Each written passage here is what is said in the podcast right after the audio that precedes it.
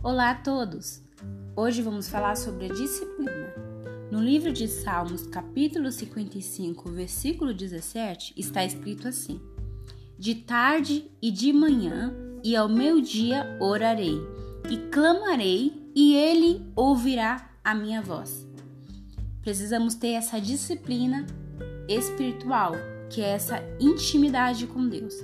Precisamos ter essa disciplina e pedir a Deus em orações o que realmente estamos precisando, independente das nossas dificuldades, das nossas responsabilidades, precisamos ter essa disciplina, ter esse momento para com Deus.